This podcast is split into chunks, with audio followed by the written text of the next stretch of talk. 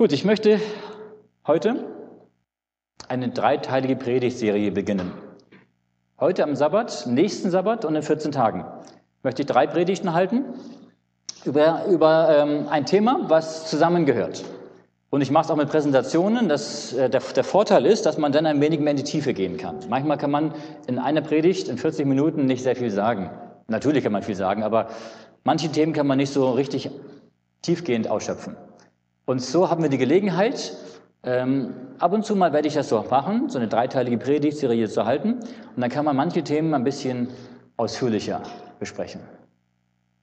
Äh, diese Predigtserie nennt sich Gottes letzte Warnungsbotschaft. Es geht um die Botschaft der drei Engel, die drei Engelsbotschaft. Und natürlich, heute haben wir den ersten Sabbat, die erste Predigt, und wir haben heute auch über den ersten Engel. Ich glaube, dass wir in den letzten Tagen dieser Weltgeschichte leben. Wenn wir die Nachrichten uns anschauen, was in der Welt los ist, ich denke, in Deutschland haben wir noch so ein bisschen, ja, fast wie ein Paradies. Uns geht es noch recht gut in Deutschland, auch wirtschaftlich. Auch wenn die Schere zwischen Reich und Arm immer weiter auseinandergeht und die Mieten immer teurer werden. Aber ähm, es gibt andere Länder, wo es wesentlich schlechter aussieht, wo Menschen immer mehr in Armut leben und wo Krieg ist, Hungersnöte, äh, wo Unruhen sind, und ich glaube, dass es wichtig ist, dass wir diese Dinge sehen, aber dass wir auch überlegen, was das mit uns zu tun hat. Wir glauben, dass Jesus bald wiederkommt. Dass es nicht mehr lange dauert, bis er kommt. Und darauf freuen wir uns ja auch. Das ist ja unsere Erwartung, unsere Hoffnung. Jesus Christus kommt wieder. Das ist die beste Botschaft, die es auf der ganzen Welt gibt. Wir glauben nicht, dass die Welt immer besser werden wird. Nein, im Gegenteil. Die Offenbarung und die Bibel zeigt uns, dass in der Zukunft die Verhältnisse eher schlechter werden.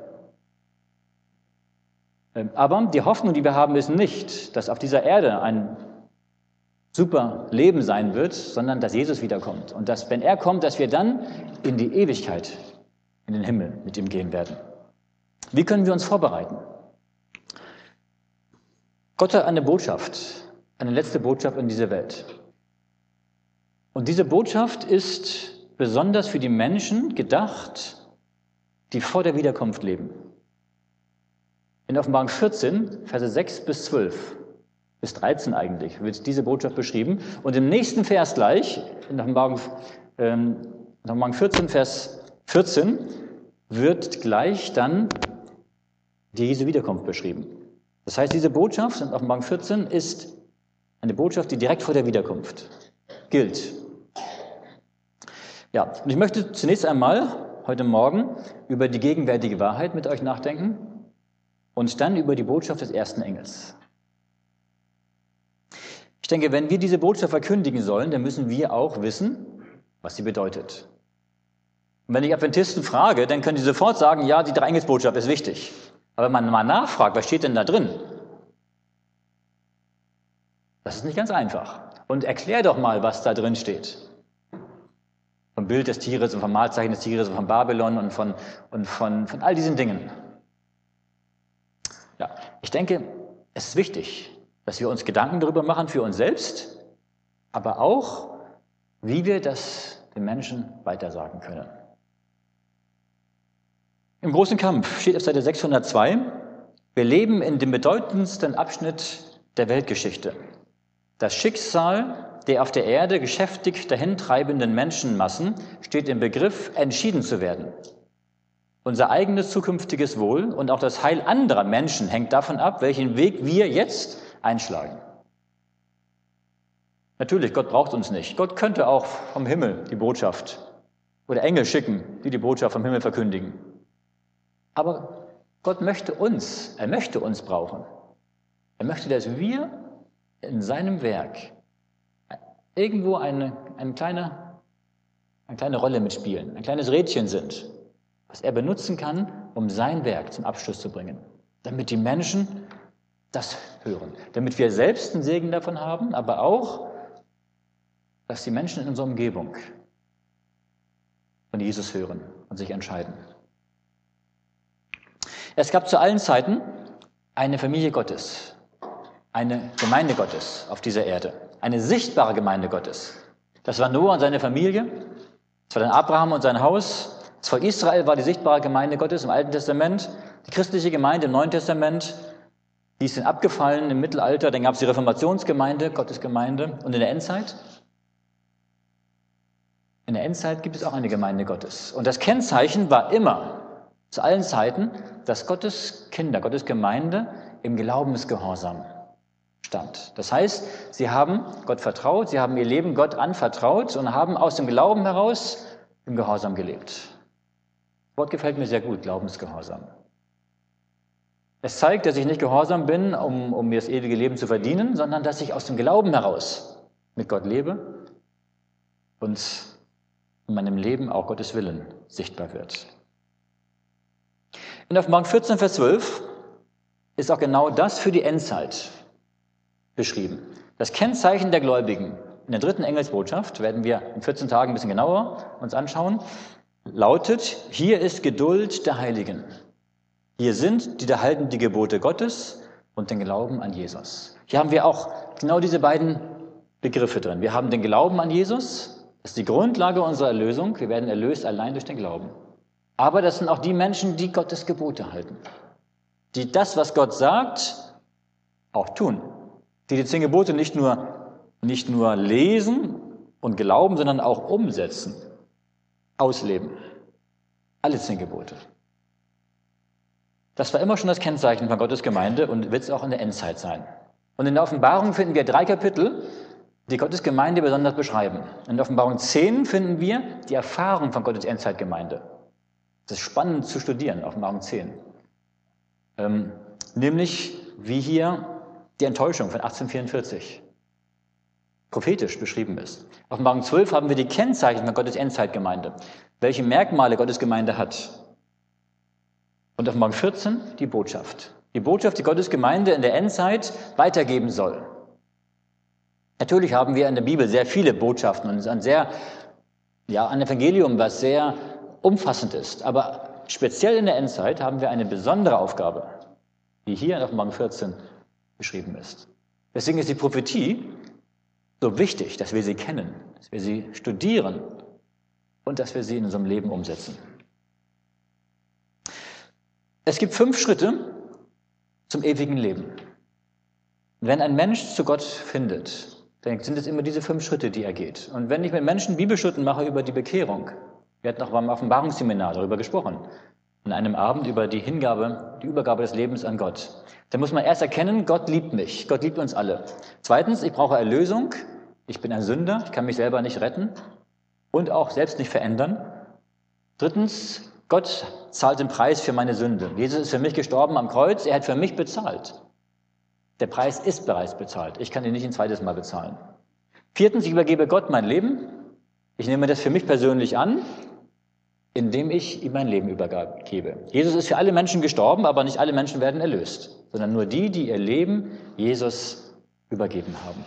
Und dann heißt es auch fünftens, ich orientiere mich am Wort Gottes. Lebensübergabe an Gott heißt, dass Jesus nicht nur mein Erlöser ist, sondern dass er auch mein Herr ist. Das heißt, dass sein Wille in meinem Leben jetzt maßgebend ist. Dass ich mein Leben nach seinem Wort, nach seinem Willen ausrichte. Deswegen ist der fünfte Punkt auch ganz wichtig. In Amos 3, Vers 7 sagt Gott uns, Gott der Herr tut nichts, er offenbare denn seinen Ratschluss den Propheten, seinen Knechten. Gott hat den Propheten geschickt, die besondere Aufgaben hatten die dann zu besonderen Zeiten eine besondere Botschaft von Gott hatten, die sie weitergeben sollten an die Welt. Ich möchte mal so zwei, drei Beispiele herausgreifen, um zu zeigen, was damals gegenwärtige Wahrheit war. Prophetische Botschaften bestehen immer aus einem Gnadenangebot oder fast immer aus einem Gnadenangebot und einer Gerichtswarnung. Wenn Dinge schieflaufen in Gottes Volk oder auch in der, in der, in der Welt, denn schickt Gott Warnungen, Gerichtswarnungen. Und übrigens die Gerichtswarnungen, die wir in der Offenbarung finden für die letzte Zeit, in der Zeit, in der wir heute leben, sind die stärksten Gerichtswarnungen, die wir überhaupt in der ganzen Bibel irgendwo finden. Aber Gott möchte ja nicht die Menschen einfach alle umbringen. sondern er schickt die Warnungen her, damit die Menschen sich bekehren. Deswegen sind mit der Gerichtswarnung auch immer gleichzeitig ein Ausweg aufgezeigt, dass Gott sagt, das ist der Weg, wenn ihr den geht, dann seid ihr sicher. Gott ist ein gnädiger Gott. Er möchte uns retten.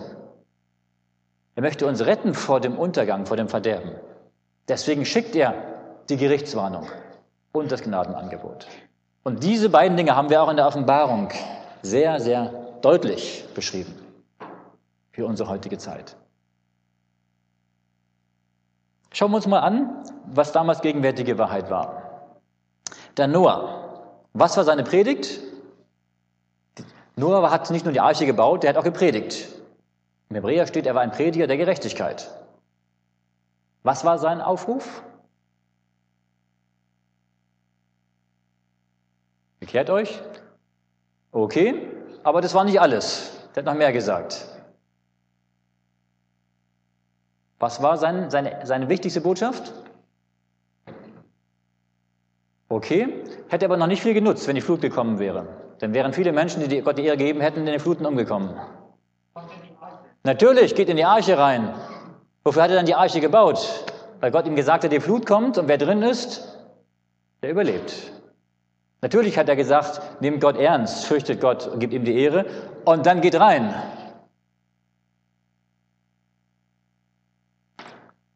Hebräer 11, Vers 7. Durch den Glauben hat Noah Gott geehrt und die Arche gebaut zur Rettung seines Hauses, als er ein göttliches Wort empfing über das, was man noch nicht sah. Durch den Glauben sprach er der Welt das Urteil und hat ererbt die Gerechtigkeit, die durch den Glauben kommt. Noah hat gepredigt und es gab zu Noahs Zeiten drei Menschengruppen.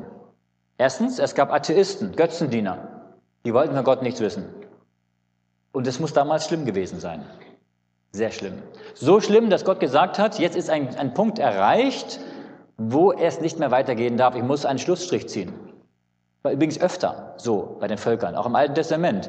Manchmal hat Gott gesagt, die haben das Maß der Bosheit noch nicht, noch nicht voll gemacht. Deswegen hat er gesagt, verschont die Völker. Manchmal hat Gott gesagt, jetzt ist das Maß der Bosheit voll und jetzt kommt das Gericht über die Völker. Und auch damals war das Gericht über die gesamte Menschheit. Die meisten Menschen waren Atheisten, Götzendiener. Aber es gab auch Menschen, das waren gläubige Menschen, die an Gott glaubten, die aber die gegenwärtige Wahrheit nicht annahmen. Ich glaube sicherlich Menschen, die haben gesagt, ja Noah, ich glaube auch an Gott. Und was du sagst, klingt schon ganz gut. Die haben sogar vielleicht mitgebaut in der Arche. Haben gesagt, Noah, komm, ich helfe dir. Aber als Noah dann sagte, jetzt die letzte Gelegenheit, jetzt kommt rein, haben sie gesagt, na ja, ich weiß nicht so richtig. Meine Frau, wart noch, bis die auch Ja sagt. Oder andere hat vielleicht gesagt, na ja, nur, ob das wirklich so genau ist, vielleicht, können wir, vielleicht reicht es nächste Woche noch. Sie sind nicht reingegangen. Und es hat ihnen nichts genützt. Sie konnten nur dann gerettet werden und gerettet sein, wenn sie auch die gegenwärtige Wahrheit zur Zeit Noahs, nämlich geht in die Arche, angenommen haben und eingegangen sind. Und es gab drittens gläubige Menschen, die die gegenwärtige Wahrheit annahmen. Wie viele waren das damals zur Zeit Noahs? Acht. Wie viele Menschen gab es denn damals? Sicherlich mehr als acht. Ich denke, es waren viele Millionen, wenn nicht sogar Milliarden vielleicht. Die Menschen waren ja viel älter und starben viel weniger und haben sich viel mehr vermehrt, über 1500 Jahre schon von der Schöpfung an. Auf jeden Fall, es waren viele, viele Menschen und nur acht haben überlebt. Das sind gläubige Menschen, die die gegenwärtige Wahrheit angenommen haben. Und die gegenwärtige Wahrheit zur Zeit Noahs war, ich gehe in die Arche. Natürlich ist das Evangelium, wie man gerettet wird, war für alle Menschen zu allen Zeiten gleich. Es war damals gleich wie auch zur Zeit Jesu und zur Zeit der Apostel und wie auch heute. Aber damals haben sie verkündigt, hat Noah verkündigt, Gottes Auftrag, kommt in die Arche, dort habt ihr Rettung. Und wer gesagt hat, ich glaube an Gott, aber ich gehe nicht in die Arche, hatte keine Rettung. Es war also notwendig, nicht nur generell an Gott zu glauben, sondern auch die gegenwärtige Wahrheit seiner Zeit anzunehmen und danach zu handeln. Ein anderes Beispiel. Jeremia. Jeremia wurde von Gott gesandt zum König Zedekia. Jeremia 38, Vers 17 und 18. Und Jeremia sprach zu Zedekia, so spricht der Herr, der Gott Zebaoth, der Gott Israels. Wirst du hinausgehen zu den Obersten des Königs von Babel, so sollst du am Leben bleiben und diese Stadt soll nicht verbrannt werden, sondern du und dein Haus sollen am Leben bleiben. Wirst du aber nicht hinausgehen zu den Obersten des Königs von Babel, so wird diese Stadt den Chaldäern in die Hände gegeben und sie werden sie mit Feuer verbrennen und auch du wirst ihnen ihren Händen nicht entrinnen. Die Situation war folgende. Die Babylonier hatten bereits Jerusalem umlagert und der Zedekia wusste nicht, was er machen sollte. Soll er Widerstand leisten? Würde Gott sie befreien, ihnen helfen oder soll er sich ergeben? Wichtige Frage. Das Schicksal Judas stand auf dem Spiel. Und jetzt schickt Gott einen Propheten, den Jeremia, und sagt zum König, was war die Botschaft? Geh aus der Stadt hinaus. Ergib dich, übergib die Stadt den Chaldäern, den Babyloniern. Und es wird dir gut gehen und der Stadt auch. Es gab auch damals zur Zeit Zedekias drei Gruppen von Menschen. Es gab Atheisten, Götzendiener, die wollten nichts davon wissen, was Gott gesagt hat. Zweitens, es gab gläubige Menschen, aber die die gegenwärtige Wahrheit nicht angenommen haben. Und es gab gläubige Menschen, die die gegenwärtige Wahrheit angenommen haben. Zu welchen gehörte der Zedekia? Hat er darauf gehört oder hat er darauf nicht darauf gehört? Er hat nicht darauf gehört. Das heißt, er hat sich nicht ergeben. Und was war die Folge? Jerusalem wurde eingenommen, zerstört, der Tempel wurde zerstört, viele, viele Tausende von Juden sind umgekommen und viele sind verschleppt worden. Das hätte nicht passieren müssen. Gott hat gesagt gehabt, wenn du dich ergibst, wird es dir gut gehen. Also die gegenwärtige Wahrheit war damals, ich gehe aus der Stadt heraus. Die Zeit Jesu. Jesus hat vorausgesagt, dass Jerusalem wieder zerstört werden würde. Nicht nur von den Babyloniern, sondern auch von den Römern. Was hat Jesus dann gesagt? Lukas Kapitel 21, Verse 20 bis 22. Wenn ihr aber sehen werdet, dass Jerusalem von einem Herr belagert wird, dann erkennt, dass seine Verwüstung nahe herbeigekommen ist. Alsdann, wer in Judäa ist, der fliehe ins Gebirge, und wer in der Stadt ist, gehe hinaus, und wer auf dem Lande ist, komme nicht herein. Denn das sind die Tage der Vergeltung, dass erfüllt werde alles, was geschrieben ist. Jesus hat ihnen ein Fluchtzeichen genannt. Auch zur Zeit Jesu, die Zeit danach, 70 nach Christus, wo es nachher, 68 bis 70 nach Christus, wo nachher die Situation gekommen war, gab es drei Menschengruppen. Es gab Atheisten, die haben gesagt, glaube ich nicht, ist mir egal. Es gab aber auch gläubige Menschen, die die gegenwärtige Wahrheit, die Jesus sagte, nicht angenommen haben. Und es gab gläubige Menschen, die die gegenwärtige Wahrheit angenommen haben. Was war die gegenwärtige Wahrheit? Was war ihr Auftrag? Wann sollten sie rausgehen? Genau, wenn sie Jerusalem belagert sehen, dann war der Auftrag, geht aus der Stadt, sofort. Das heißt, die gegenwärtige Wahrheit hieß, ich gehe aus der Stadt heraus. Wenn wer in der Stadt drin blieb, ist umgekommen. Und wer hinausging, war gerettet. Gott wollte ja seine Kinder retten. Und der Auftrag war, geht heraus. Natürlich war der Auftrag auch, übergebt euer Leben Gott und tut Buße. Ja? Aber dann war die gegenwärtige Wahrheit, Geht aus der Stadt heraus. Und es gab viele Christen, die haben das geglaubt und die haben das getan. Als die Römer wieder abgezogen sind, haben die Juden gesagt, seht ihr, Gottes Hand ist mit uns. Gott ist für uns. Ja, er bewahrt uns vor der Zerstörung. Und die Juden haben dann, sind sogar übermütig geworden, ja, und haben sogar noch eine Nach der Nachhut hinterher noch ihre Soldaten geschickt und haben die noch angegriffen. Aber die Christen haben gesagt, nein, das ist ein Zeichen dafür, dass Jerusalem zerstört wird, dass die Zerstörung unmittelbar bevorsteht. Und sie sind aus der Stadt rausgeflohen, die Römer kamen zurück und haben die Stadt eingenommen. Und auch die Menschen, die an Gott glaubten, aber nicht rausgegangen sind, sind umgekommen. Es reicht nicht aus, nur zu sagen, ich glaube an Gott.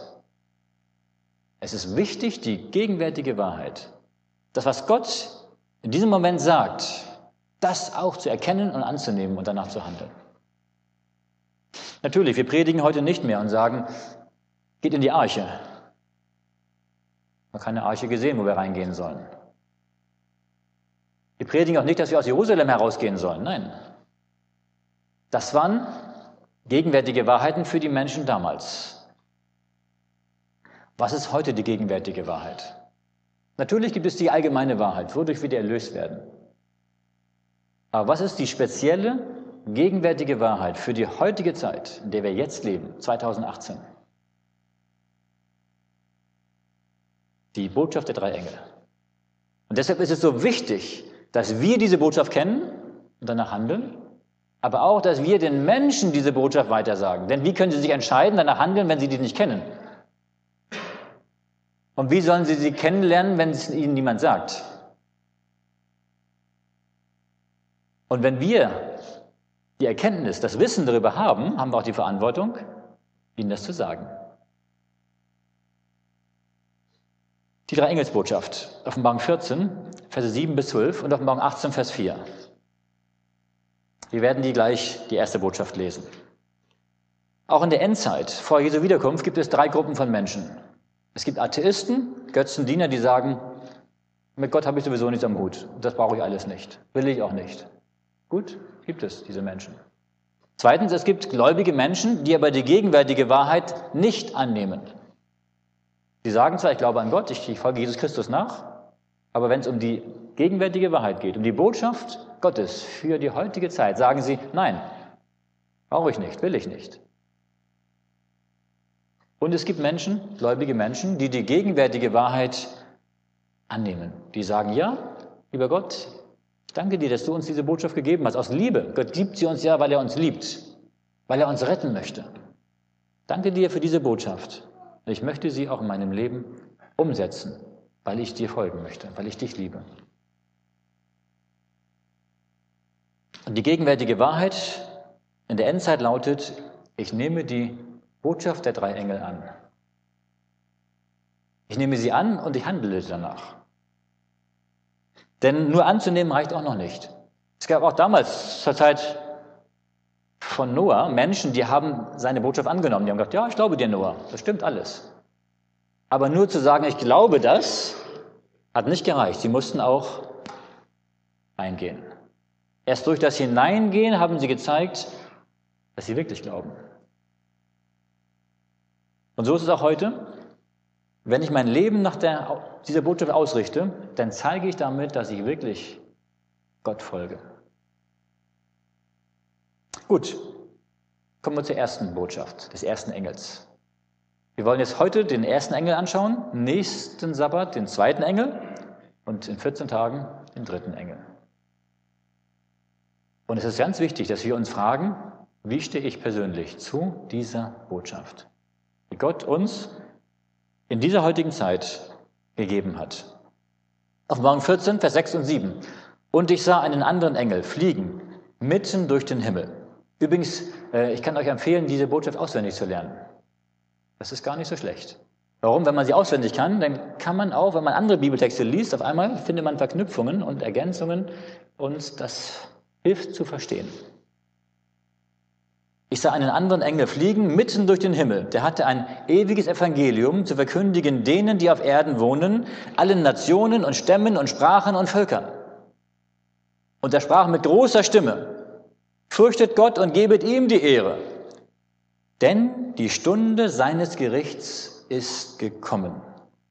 Und betet an den, der gemacht hat Himmel und Erde und Meer und die Wasserquellen. Das ist die erste Botschaft. Kommen wir zum erstmal zur Einleitung. Das ist der erste Teil. Diese Botschaft ist eine himmlische Botschaft. Natürlich, dieser Engel, der jetzt hier durch den Himmel fliegt, ist nicht wörtlich gemeint. Also wir werden nicht hier über Leonberg einen Engel fliegen sehen, sondern das ist symbolisch. Wir haben übrigens im Offenbarungsseminar vor 14 Tagen das auch mal angeschaut, aber da haben wir das uns sehr kurz angeschaut. Wir werden das jetzt hier in der Predigtserie sehr viel intensiver uns mit dieser Thematik beschäftigen. Es ist eine Botschaft, die von Gott kommt, aus dem Himmel kommt, für uns Menschen. Es ist eine biblische Botschaft. Die steht in der Prophetie in der Bibel. Sie ist wichtig, denn die Bibel ist der Maßstab für unser Leben, für unser Glauben. Und die Prophetie ist für uns heute, die wir in der Endzeit leben, noch viel wichtiger. Und drittens ist eine globale Botschaft, denn hier steht eine Botschaft für alle Stämme, Sprachen, Nationen und Völker. Überall auf der Welt. Alle Menschen sollen diese Botschaft hören, alle. Früher haben wir überlegt, wie können wir die Menschen in den Missionsfeldern erreichen? Denn wie können die die Botschaft hören, wenn da niemand hingeht? Also haben wir von Amerika und von Europa aus Missionare geschickt in die ganze Welt, damit die Menschen dort auch davon hören. Ich habe mittlerweile den Eindruck, dass es heute andersrum ist. Wo sind denn die meisten Menschen, die diese Botschaft nicht kennen? In Mittelamerika und Südamerika und in Afrika gibt es Gebiete, da ist jeder Hundertste ein Adventist. Und da kennt jeder auf der Straße die Adventisten und, und weiß und kennt auch fast jeder diese Botschaft. Frag mal in Deutschland, wie viele diese Botschaft kennen und die Adventisten kennen. Ich glaube mittlerweile, dass es wichtig wäre, dass die Afrikaner uns ein paar Missionare schicken, dass sie uns ein bisschen helfen, hier zu missionieren. Oder von Südamerika oder von Mittelamerika. Denn die haben an viel stärkere Missionen dort, auch viel mehr Erfolg als in Europa. Natürlich ähm, liegt auch, es hat verschiedene Gründe. Ähm, es liegt auch daran, dass es in Europa uns zu gut geht. Und je besser es den Menschen geht, desto weniger wollen sie auch vom Glauben wissen. Aber es ist nur nebenbei. Es ist eine globale Botschaft, die überall, auch in Leonberg, verkündigt werden soll. Und eine wichtige Botschaft, denn dieser Engel spricht mit lauter Stimme.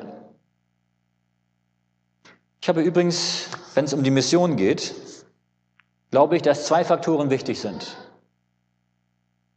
Dass Menschen den Weg zu Gott finden und in die Gemeinde finden.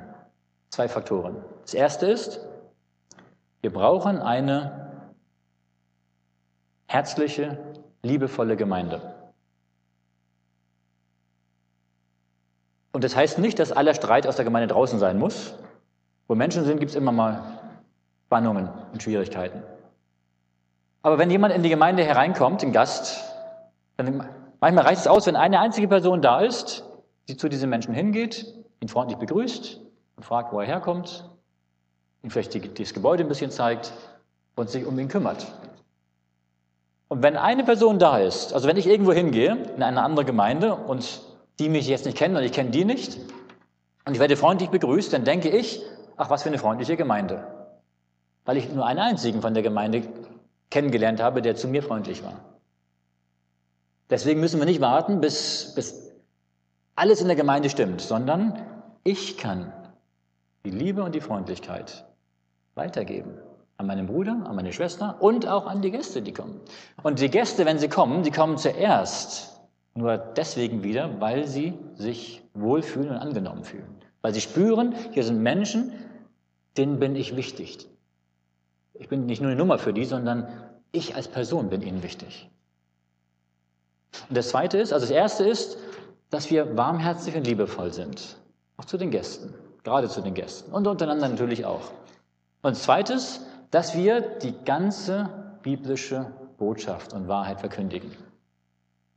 Wenn wir nur die Hälfte verkündigen, dann kann Gott die Menschen auch zu den Methodisten oder zu irgendwo anders oder zu den Evangelischen schicken.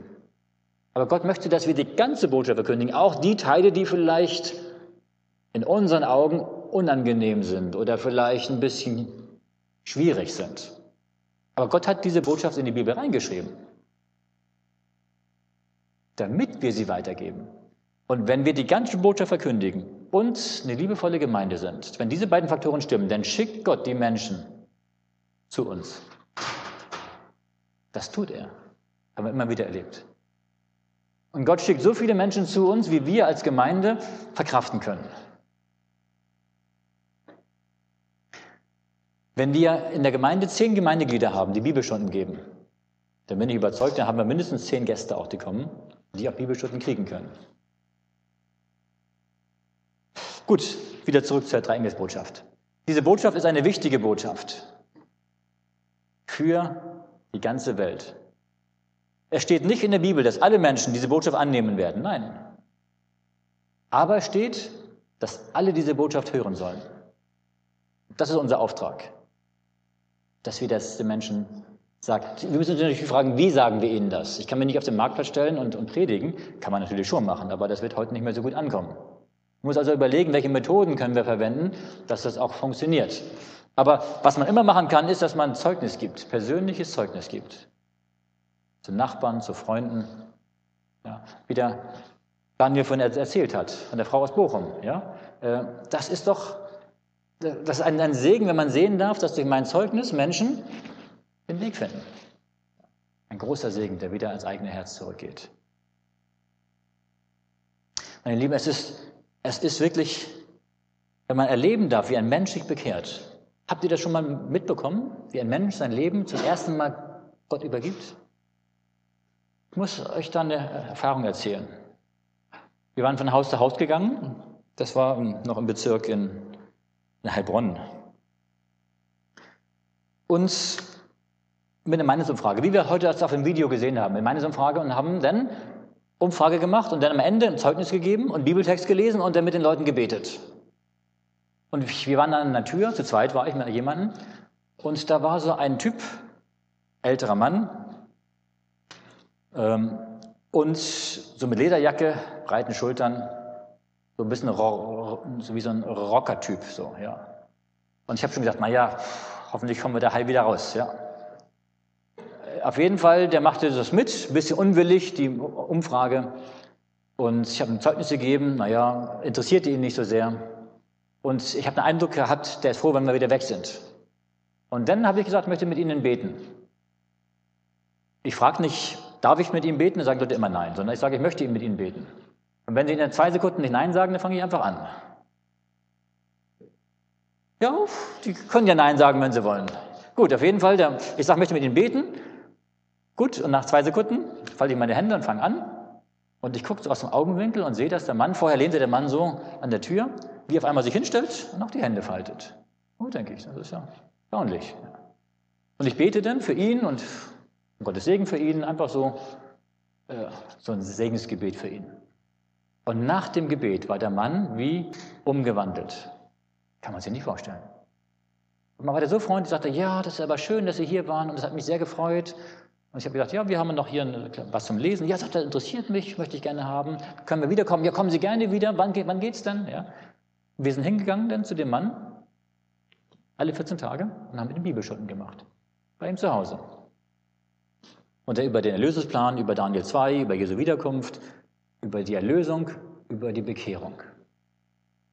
Und dann habe ich, ich weiß noch wie heute, bei ihm in seinem Wohnzimmer gesessen, haben wir über die, die Lebensübergabe an Gott gesprochen, dass Jesus für uns gestorben ist und dass wenn wir unser Leben Gott geben, dass wir dann das ewige Leben haben. Und dann stelle ich die Frage, was hindert Sie daran, ihr Leben jetzt Gott zu übergeben? Und er sagt, ja, eigentlich, eigentlich nichts. Gut, sage ich, dann lade ich Sie ein, dass wir das jetzt machen. Ja, sagt er, gut. Ja, wie denn? Er sagt, gut, ich habe hier ein Gebet. Sein vorformuliertes, denn der hat noch nie gebetet, der Mann, sein ganzes Leben noch nie gebetet. Er weiß nicht, wie das geht. Ich habe hier ein Gebet, das können wir mal durchlesen und wenn Sie das Gebet bejahen können, gut finden, dann können Sie das Gebet als Ihr Gebet ablesen und beten. Da steht dann drin, ich möchte mein Leben Gott übergeben und so weiter. Ja, gut, sagt er, ist in Ordnung. Und dann habe ich gesagt, gut, jetzt knien wir uns hin. Dann haben wir uns hingekniet. Und dann habe ich mein Leben Gott übergeben. Und dann hat er sein Leben Gott übergeben. Zum ersten Mal in seinem Leben. In den meisten Fällen, wenn ich Bibelstunden habe, dann haben die das vorher schon mal gemacht, die Menschen.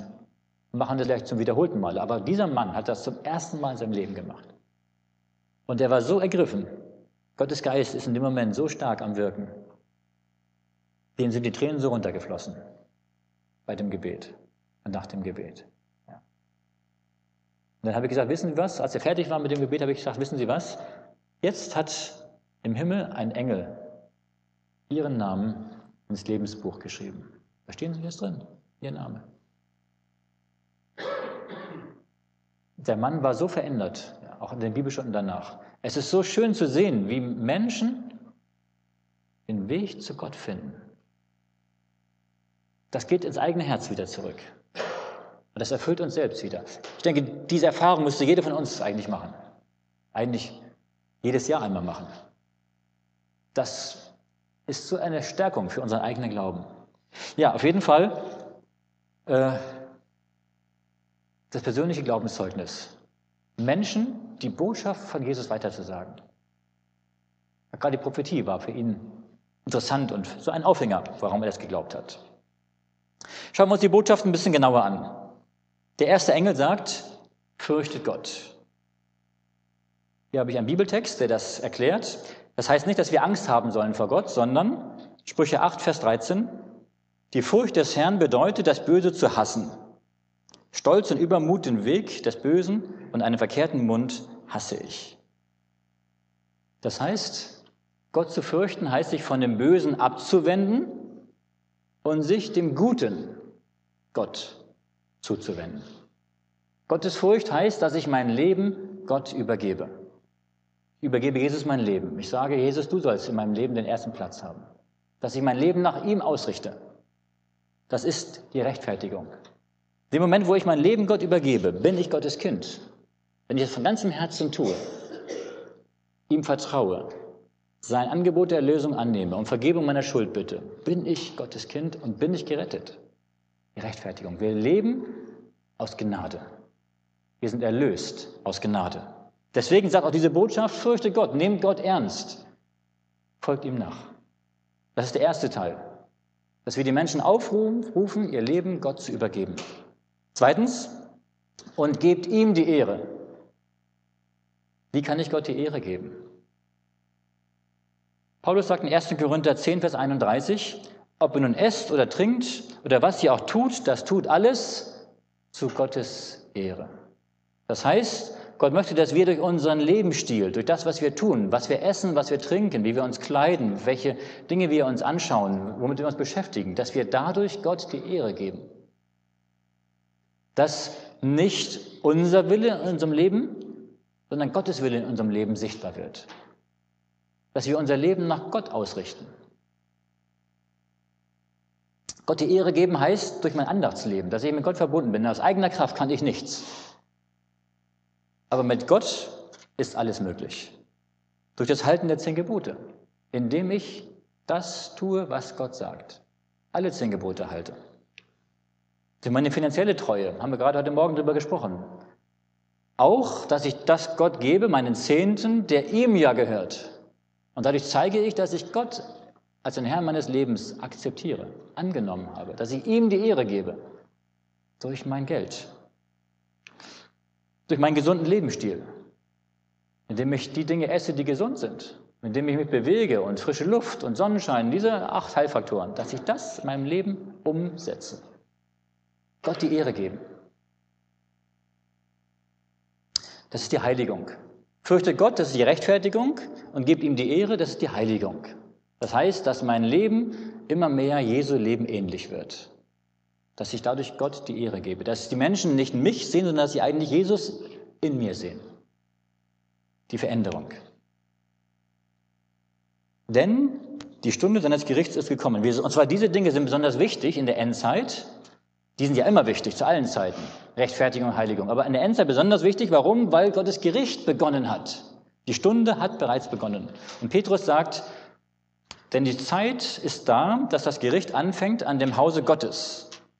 Wenn aber zuerst an uns, was wird es dann für ein Ende nehmen mit denen, die dem Evangelium Gottes nicht glauben? 1. Petrus 4, Vers 17. Das Gericht beginnt bei den Gläubigen. Wann hat Gottes Gericht begonnen? In Daniel 8, Vers 14 lesen wir, das werden wir übrigens demnächst durchnehmen in dem Offenbarungsseminar. Daniel 8, Vers 14 steht, dass nach 2300 Abenden und Morgen das Heiligtum gereinigt wird. Und das ist der Beginn des Gerichtes.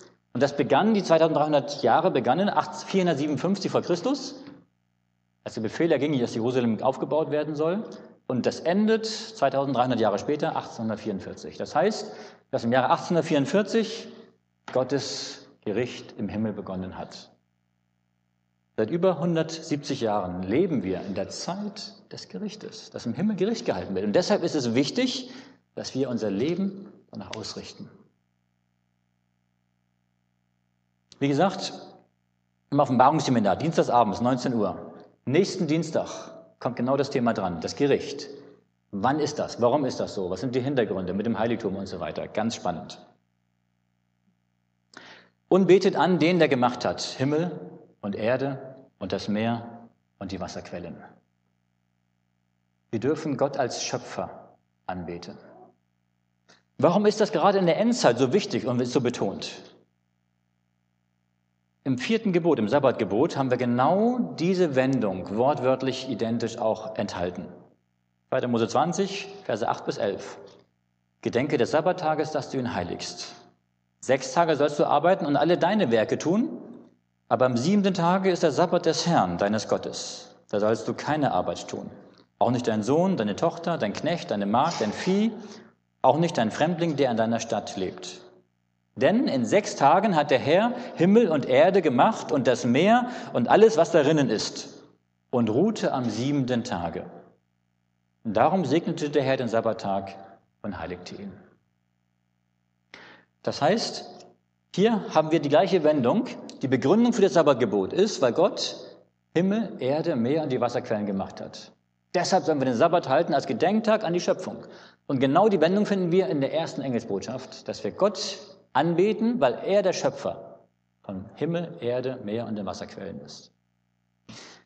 Es ist übrigens interessant, dass genau 1844 Charles Darwin sein Buch geschrieben hat, Entstehung der Arten, wo die, wo die Evolutionstheorie ihren Ursprung genommen hat. Vorher haben fast alle Menschen, Christen, die ja in Europa waren, geglaubt, dass Gott die Welt geschaffen hat. Aber seitdem sagt man ja, wir glauben ja nicht mehr an Gott, also muss man eine andere Lösung, einen anderen Weg finden, wie denn die Welt entstanden ist. Und so ist die Evolutionstheorie entstanden. Und genau in der Endzeit, wo die Menschen nicht mehr an den Schöpfer glauben, selbst die meisten Christen glauben mehr an die Evolution als an die Schöpfung, sagt Gott, betet mich als Schöpfer an, der ich in sechs Tagen die Welt geschaffen habe. Uns haltet den Sabbat als Gedenktag an die Schöpfung. Das ist gegenwärtige Wahrheit, die Sabbatverehrung, die Sabbatheiligung, um Gott als Schöpfer anzubeten. Das ist eine Botschaft, die die meisten Christen der heutigen Zeit nicht kennen, aber die sie brauchen, die es wichtig ist für sie. Gott ist der Schöpfer, deshalb bete ich ihn an, weil er auch mich geschaffen hat, die ganze Welt geschaffen hat. Gott ist mein Schöpfer, deshalb halte ich den Sabbat, den Sabbat als Dankzeichen, als Anerkennungszeichen, dass ich ihn als Schöpfer verehre. Und drittens, Gott ist der Schöpfer aller. Deshalb gehört auch alles ihm. Selbst ich und mein Besitz gehört ihm. Und ich bin nur Haushalter, wie wir hier erfahren haben. In dieser ersten Engelsbotschaft sehen wir, was Gott von uns erwartet, was wir tun sollen. Dass wir unser Leben Gott übergeben, dass wir unser Leben nach seinem Willen ausrichten, dass wir seine Gebote halten, dass wir wissen, dass Gottes Gericht begonnen hat und dass wir Gott als Schöpfer anbeten und verehren und den Sabbat als Gedenktag an die Schöpfung halten, als Zeichen der Treue zu Gott. Die zweite Botschaft ist eine Warnungsbotschaft, dass Gott uns vor dem falschen religiösen System warnt. Das werden wir nächste Woche uns anschauen. Was ist denn Babylon, das gefallen ist? Das ist eine spannende Sache. Es ist leichter, über das Positive zu reden, als über das Negative. Aber auch Jesus hat manchmal die falschen Dinge erwähnt, um die Menschen davor zu warnen, damit sie nicht dem auf den Leim gehen.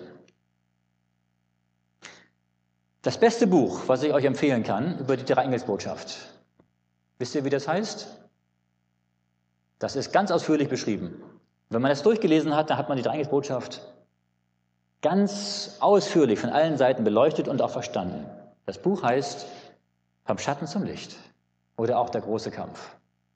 Und ich empfehle euch, dieses Buch mal wieder zu lesen. Einmal sollte man es mindestens gelesen haben, wenn man Adventist wird. Und zweites Mal, wenn man schon ein paar Jahre Adventist ist, um das noch mal ein bisschen aufzufrischen. Ja. Ähm, es gibt auch übrigens eine Vortrags-DVD-Serie darüber, vom Schatten zum Licht.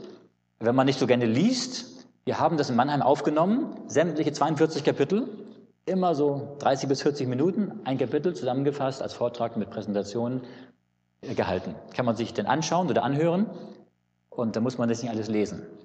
Oder ich habe auch eine Serie gemacht über Gottes letzte Warnungsbotschaft, auch als DVD, äh, wo man das auch sich anschauen kann, über die Engelsbotschaft besonders. Zitat von Ellen White in Zeugnisse Band 3. Das vor uns liegende Werk wird jede menschliche Kraft brauchen. Es wird starken Glauben und ständige Wachsamkeit fordern. Die Erfahrungen, denen wir zu begegnen haben, werden manchmal sehr entmutigend sein. Die gewaltige Größe der Aufgabe wird uns erschrecken. Aber dennoch werden wir mit Gottes Hilfe den Sieg erringen. Jesus wird mit uns sein. Er wird durch den Heiligen Geist vor uns hergehen und uns den Weg bereiten. Er wird in jeder Notlage unser Helfer sein. Meine Lieben, wenn es Schwierigkeiten gibt, lass uns nicht auf die Schwierigkeiten schauen, sondern auf Jesu Hilfe schauen. Denn Jesus wird uns durchführen und er wird den Sieg geben. Und an seine Hand werden wir am Ende auch ins, in sein Reich gehen dürfen. Und er wird in jeder Notlage unser Helfer sein. Ob das jetzt ist in Notlagen, die wir jetzt haben, oder ob das in der Endzeit Notlagen sein werden. Gott hat vorgesorgt. Er geht mit uns. Er hilft uns. Er führt uns an seiner Hand. Ich bin gerne Christ. Ich habe damals, als ich 13 Jahre alt war, mein Vater war auch Prediger, ähm, und ich habe die Predigt meines Vaters gerne gehört. Ich habe auch von ihm viel gelernt. Ähm, aber man kann den Glauben der Eltern nicht übernehmen. Man muss selber glauben. Und als ich 13 Jahre alt war, 13,5, da war bei uns ein Evangelist, Roland Lehnhoff, in Hamburg und hat Vorträge gehalten. Und da sind wir jeden Abend hingefahren. Und der hat darüber gesprochen, über die Übergabe des Lebens an Gott. Und ich habe gedacht, gut, das möchte ich jetzt auch praktisch machen. Und er hat einen Aufruf gemacht für die Taufe. Und ich habe mich auch entschlossen, mein Leben Gott zu übergeben und auch mich taufen zu lassen, aus eigener Entscheidung. Ich war 13,5 erst, als ich getauft wurde. Aber bis heute habe ich das keinen Tag bereut. Und gerade wenn man in diesem Alter ist, wenn man dann so in die, in die schwierigen Lebensphase kommt, so mit 15, 16, 17, 18, dann weiß man schon, wohin man gehört. Und man wird vor vielem bewahrt. Meine Lieben, Jesus nachzufolgen, es gibt nichts Schöneres, weil ich weiß, Jesus kennt die Zukunft. Und er gibt mir das, was ich brauche. Ich darf ihm vertrauen. An seiner Hand bin ich sicher. Und es gibt nichts in meinem Leben, was er nicht kennt wo er nicht Vorsorge für getroffen hat. In Jesus finden wir unseren Frieden, unsere Sicherheit, unsere innere Ausgeglichenheit und die Zukunft die Hoffnung. Und natürlich dürfen wir davon weitersagen an die Menschen, an die anderen Menschen. Bald sind wir zu Hause. Dauert nicht mehr lang. Lasst uns diese drei Engelsbotschaft, diese erste Botschaft, die wir heute angeschaut haben, lasst uns sie in unserem Herzen annehmen. Lasst uns sie studieren, darüber nachdenken, verinnerlichen, dass sie ein Teil unseres Lebens wird und dass wir sie dann auch anderen Menschen im ganzen Herzen weitersagen können. Amen. Der himmlische Vater Jesus Christus, wie wir gerade gesungen haben, glauben wir, dass du bald wiederkommst, wie du in deinem Wort es verheißt. Wir sehen, dass die Zeichen der Zeit sich vor unseren Augen erfüllen, dass die Prophetie dabei ist, die letzten Kapitel der Weltgeschichte aufzuschlagen. Ja, dass du bald kommst. Und du hast den Menschen in dieser Welt eine Botschaft gegeben, die sie hören sollen und annehmen. Herr Jesus, hilf, dass wir diese Botschaft verstehen, dass sie in unserem Herzen aufnehmen und annehmen und ausleben. Aber hilf, dass wir diese Botschaft auch anderen Menschen weitersagen können. Wir bitten dich, dass du die Herzen anderer Menschen berührst, dass du deinen Heiligen Geist ausgießen möchtest über uns und über andere Menschen, dass sie offen sind für dich und für dein Wort und dass sie Schritt für Schritt den Weg zu dir und mit dir gehen. O Herr, dass noch viele Menschen durch unser Zeugnis gerettet werden, dass sie mit uns gemeinsam dann bei dir in der Ewigkeit sein dürfen. Aber hilf du uns, dass wir dir treu bleiben bis zum letzten Tag, wenn du kommst. Halte du uns fest, stärke du uns tröste du uns und lass du uns den Weg bis zum Ende in Treue gehen. Und dann freuen wir uns, Herr Jesus, wenn du dann kommst und wir nach Hause gehen dürfen, in die himmlische Heimat. Komm doch bald, Herr Jesus. In deinem Namen. Amen.